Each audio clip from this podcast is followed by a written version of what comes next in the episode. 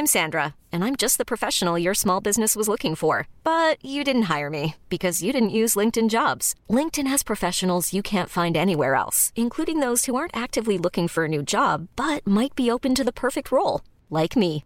In a given month, over 70% of LinkedIn users don't visit other leading job sites. So if you're not looking on LinkedIn, you'll miss out on great candidates like Sandra. Start hiring professionals like a professional. Post your free job on linkedin.com/achieve today. Nous sommes en guerre. Moi, moi, je, personnellement, je m'étouffe. Accélère Accélère Ils sont aux ordres du pognon Faut laisser la star tranquille. Des nouveaux tirs de missiles lancés par la Corée du Nord cette semaine. Alors, que se passe-t-il exactement et faut-il s'inquiéter de ce regain de tension? C'est donc ce que l'on va voir maintenant. Salut, c'est Hugo, j'espère que vous allez bien. Comme chaque jour, on est parti ensemble pour une nouvelle plongée dans l'actualité en une dizaine de minutes. Bienvenue d'ailleurs à tous les nouveaux ces derniers jours. Alors, aujourd'hui, je voulais qu'on revienne plus en détail sur les dernières tensions entre la Corée du Nord et la Corée du Sud pour bien comprendre donc ce qui se joue actuellement. En fait, depuis plusieurs semaines, la Corée du Nord multiplie les lancements de missiles et euh, ce mercredi par exemple, le pays a lancé 23 missiles balistiques, ce qui est tout simplement un record sur une seule journée selon euh, la Corée du Sud. Par ailleurs, pour la première fois depuis 70 ans, l'un de ces missiles nord-coréens donc a franchi la ligne marquant la frontière maritime entre les deux Corées. Alors pour autant, pour nuancer, ce missile n'est pas tombé euh, directement dans les eaux du territoire sud-coréen, mais plutôt à environ 30 km au large, donc il ne s'agit pas officiellement d'une violation euh, du territoire sud-coréen. Mais alors pourquoi est-ce que la Corée du Nord réalise autant d'essais euh, de missiles en ce moment? Eh bien pour le comprendre, il faut se tourner euh, notamment du côté de la Corée du Sud, mais aussi de son allié, les États-Unis. En effet, la Corée du Sud et les États-Unis mènent ensemble une série d'exercices militaires. C'est en fait la plus grosse série d'exercices depuis 2018. Et ce lundi, ils ont notamment mené une opération d'exercice aérien baptisée Tempête Vigilante. Alors selon la Corée du Sud et les États-Unis, ces exercices sont défensifs. En gros, ils visent à protéger la Corée du Sud d'une potentielle attaque nucléaire qui viendrait de la Corée du Nord. Mais de son côté, eh bien, la Corée du Nord voit ces exercices militaires comme, je cite, une manœuvre agressive et provocatrice. Et d'ailleurs, la Corée du Nord a menacé euh, les deux pays de payer le plus horrible prix de l'histoire. Ça, c'est donc ce qui a tendu euh, la situation euh, récemment. Vous l'avez compris, des exercices des deux côtés. Mais en fait, tout cela s'inscrit forcément dans un contexte et un conflit qui est beaucoup plus ancien. Faut savoir qu'officiellement, en fait, les deux Corées sont toujours en guerre au moment où on se parle aujourd'hui. En fait, la guerre de Corée s'est tenue entre 1950 et 1953. Elle s'est achevée à l'époque sur un cessez-le-feu, donc un arrêt des combats à ce moment, mais pas sur un traité de paix. Et donc, à ce moment-là, en 1953, sans traité de paix, une frontière démilitarisée avait été euh, tracée entre les deux pays pour faire en sorte donc de mettre fin au combat malgré tout. Il y a donc cette zone démilitarisée entre la Corée du Nord et la Corée du Sud. Par ailleurs, en mer, l'Organisation des Nations Unies et les États-Unis ont tracé à l'est une délimitation virtuelle que l'on appelle la Northern Limit Line ou ligne de limite du Nord, donc en français, pour éviter en fait des affrontements accidentels. Le truc c'est que la Corée du Nord ne reconnaît pas cette frontière ou cette limite, disons, car elle estime qu'elle a été fixée de manière arbitraire par l'ONU et les États-Unis. Mais alors jusqu'où peuvent réellement aller les tensions qu'on observe depuis quelques jours? Eh bien, selon plusieurs spécialistes, la situation actuelle après les tirs nord-coréens de mercredi est une situation dangereuse et instable qui pourrait mener à des affrontements armés entre les deux camps. Alors les derniers affrontements armés remontent à plus de 10 ans. En 2010 en fait, eh bien un sous-marin nord-coréen avait torpillé un navire sud-coréen, tuant à ce moment-là 46 marins. Et par ailleurs, quelques mois plus tard, la Corée du Nord avait bombardé une île sud-coréenne juste à côté de la Northern Limit Line, tuant 4 sud-coréens. Alors maintenant qu'on sait tout ça, y a-t-il tout de même une possibilité de dialogue? En fait, il faut savoir qu'en 2018, un sommet historique avait eu lieu entre la Corée du Nord et la Corée du Sud. Ça s'était passé à Pyongyang, donc la capitale de la Corée du Nord, et ça s'était fait grâce à l'action notamment des États-Unis avec Donald Trump qui était président à l'époque. La Corée du Nord et la Corée du Sud s'étaient alors mis d'accord pour réduire les tensions et aller vers la paix et vers la dénucléarisation complète de euh, la péninsule coréenne. Par ailleurs, quelques mois plus tôt, le président sud-coréen de l'époque, Moon Jae-in, et le président nord-coréen Kim Jong-un avaient euh, posé pour une poignée de main historique à la frontière justement entre euh, les deux pays. Mais le truc c'est que malheureusement aujourd'hui le dialogue entre la Corée du Nord et la Corée du Sud est un peu au point mort, notamment parce que la Corée du Nord refuse d'arrêter son programme de développement de l'arme nucléaire. Elle a d'ailleurs engagé ce programme depuis plusieurs années.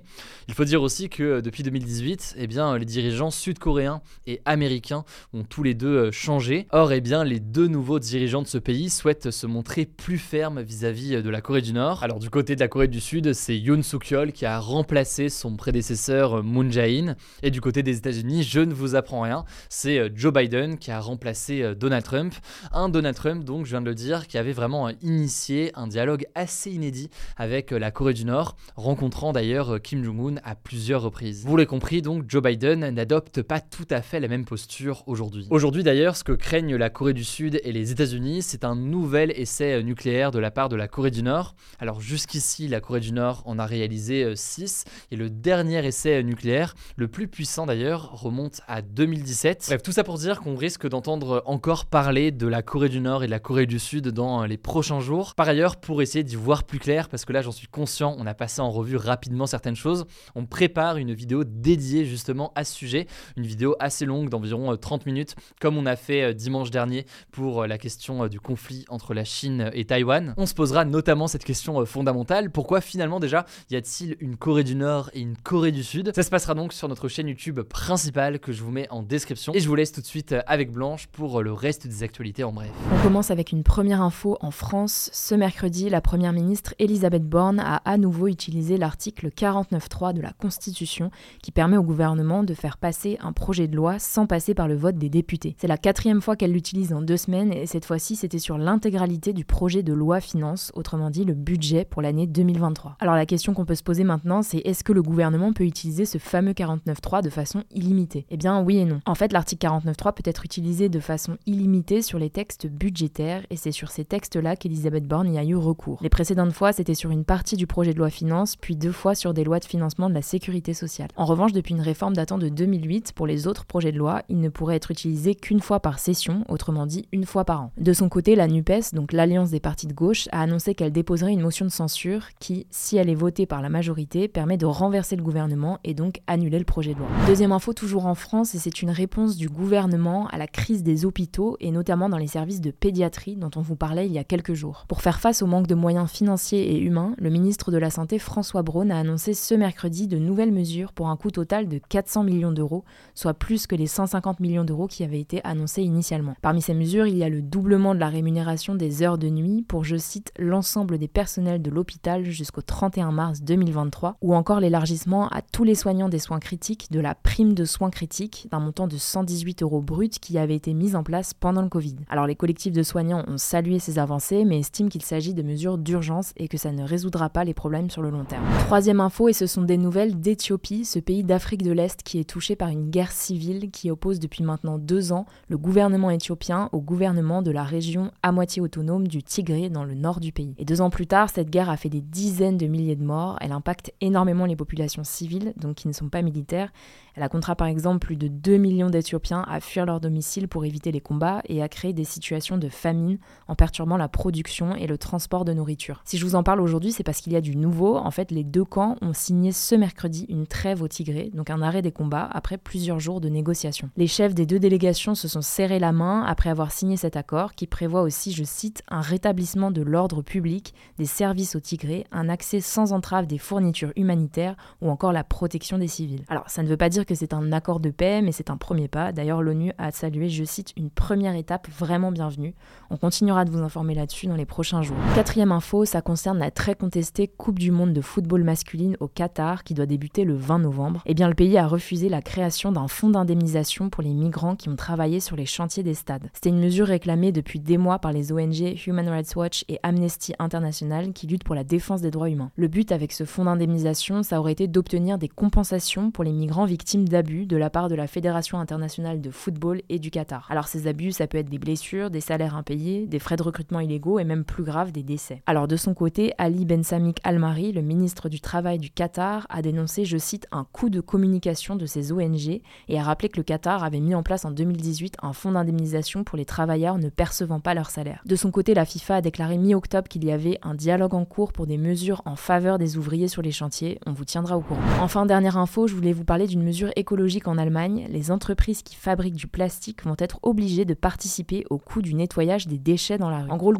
gouvernement a approuvé un projet de loi qui obligera à partir de 2025 les fabricants de produits qui contiennent du plastique à usage unique à verser de l'argent à un fonds géré par l'État. Ces produits, ça peut être des fils de cigarettes, des bouteilles en plastique ou encore des emballages de plats à emporter. Actuellement, ce sont tous les citoyens allemands qui payent ce nettoyage et donc le gouvernement estime que ça devrait changer. Bref, c'est une initiative intéressante lancée par l'Allemagne, à voir si d'autres pays européens suivent. En tout cas, n'hésitez pas à nous dire ce que vous en pensez dans les commentaires. Voilà, c'est la fin de ce résumé de l'actualité du jour. Évidemment, pensez à vous abonner pour ne pas rater le suivant, quelle que soit d'ailleurs l'application que vous utilisez pour m'écouter. Rendez-vous aussi sur YouTube et sur Instagram pour d'autres contenus d'actualité exclusifs. Écoutez, je crois que j'ai tout dit, prenez soin de vous et on se dit à très vite.